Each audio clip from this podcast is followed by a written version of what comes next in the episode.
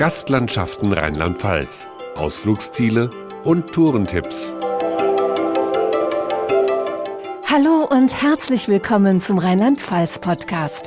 In den Mittelgebirgen, der Eifel, der Pfalz, dem Westerwald und dem Hunsrück sind die Wanderwege im wahrsten Sinne des Wortes ausgezeichnet.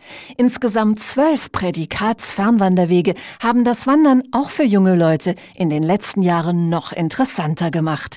Einer davon, der Saar-Hunsrücksteig, wird in diesem Jahr zehn Jahre alt. Für Steigprojektleiter Achim Laub haben die atemberaubenden Weitsichten maßgeblich zur Beliebtheit des Wegs beigetragen. Um Herstein rum ist ein Plateau mit schöner, belliger Landschaft, mit ganz weiten, unverbauten Aussichten auch sehr idyllisch, weil äh, es nicht nur ein Plateau ist, sondern immer wieder auch so kleinere Täler verbunden werden. Über 410 Kilometer erstreckt sich der Premium-Fernwanderweg. 58 Erlebnispunkte entlang der Strecke machen ihn zu einem der Top Trails of Germany, der schönsten Wanderwege Deutschlands, so die Pressereferentin Hunsrück Iris Müller. Der Saarhunsrücksteig lebt nach dem Motto Erlebe die Vielfalt. Also wir haben wirklich ganz viele verschiedene Impressionen am Steig. Er verläuft jetzt zwischen der Saarschleife bei Mettlach, Trier, der Römerstadt und der Edelsteinstadt Ida Oberstein durch den Hunsrück. Wir haben also Weinlandschaften, Flusslandschaften, dann das Mittelgebirge Hunsrück und halt auch viele tolle Sehenswürdigkeiten wie Burgen oder Schlösser am Steig. Der Saar-Hunsrücksteig ist der deutsche Fernwanderweg mit dem größten Anteil an Naturwegen. Er hat nicht nur Anfang und Ende, sondern lässt sich auch über zahlreiche Streckenkombinationen erwandern. So finden Sonntagsspaziergänger und Sportwanderer immer die passende Etappe. Die Etappen sind schon teilweise sehr sportlich. Wir haben eine Etappe mit 800 Höhenmeter auf 20 Kilometer. Aber der Genießer macht halt kürzere Etappen, vielleicht 10 Kilometer und geht dann auch gut essen und trinken bei den Gastgebern. Auf jeden Fall ist beides drin. Für jeden das Richtige. Unter diesem Motto hat sich auch der Lahnwanderweg bewährt. Und das seit exakt fünf Jahren.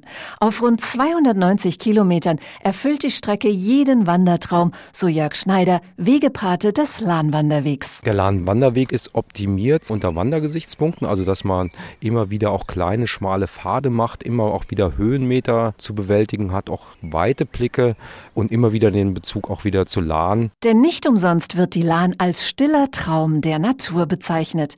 Von der Quelle im Rothaargebirge bis zur Mündung in den Rhein bei Lahnstein geht es durch unberührte Natur vorbei an märchenhaften Burgen und Schlössern. Hier lohnt sich auch immer ein Blick in die Seitentäler, verrät Karin Hühnerfaut-Brixius vom Rheinland-Pfalz-Tourismus. Die Rupertsklamm ist ein wunderschönes Seitentälchen Solan Wir haben steile Hänge. Zwischendrin begegnet man dem kleinen Bachlauf und die steilen Stellen sind schön gesichert mit Seilen, muss sich an den Seilen auch festhalten, damit man die Stufen überwinden kann und hat so ein kleines bisschen Abenteuer. Damit die Anreise nicht zum Abenteuer wird, ist die Bahnanbindung im Landtal optimal organisiert. Und auch die Beschilderung könnte nicht besser sein, findet Wegepate Jörg Schneider. Der Lahnwanderweg hat an wichtigen Abzweigungen Kilometerangaben, dass man auch weiß, wo das nächste Ziel ist. Und dann ist es so, dass nach den Wegweisern, also wo man als Wanderer unsicherer sein könnte, immer Bestätigungszeichen nach 50 Metern auftauchen und der Wanderer eigentlich auch ohne Karte dem Lahnwanderweg folgen kann und immer zu seinem Ziel kommt, was er sich wünscht. Wunschlos glücklich sind die Touristiker auch mit dem Moselsteig, der als Leading Quality Trail ausgezeichnet wurde.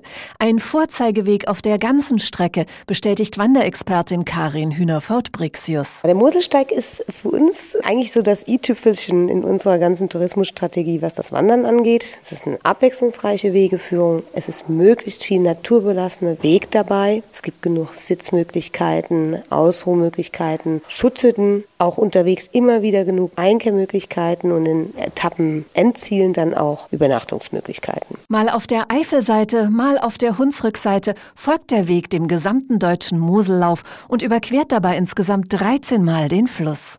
Die 365 60 Kilometer lange Wanderstrecke gliedert sich in 24 reizvolle Etappen, erläutert der Projektleiter Moselsteig Thomas Kalf. Auf dem Moselsteig erleben wir eine sehr abwechslungsreiche Streckenführung. Das heißt, wir haben nicht nur eine Streckenführung an der Hangkante entlang, wie man es vielleicht in einer Flusslandschaft erwarten könnte, sondern sehr abwechslungsreich auch durch die Seitentäler, durch Waldgebiete, durch Offenland, aber auch am Flussufer entlang. Ob Moselsteig, Eifelsteig, Rheinsteig oder Ahrsteig, ob Pfälzer Höhenweg, Wanderpfad oder Weinsteig, ob Rheinburgenweg, Sohnwaldsteig oder Westerwaldsteig, sie alle sind in der Touren-App Rheinland-Pfalz ausführlich beschrieben, weiß Projektmanagerin Karin Hühnerfort-Brixius. Man kann die GPS-Funktion einstellen und kann dort sich jederzeit orientieren. Man kann sich nahegelegene Einkehrmöglichkeiten anzeigen lassen oder Unterkünfte, öffentliche Nahverkehrshaltestellen oder Sehenswürdigkeiten.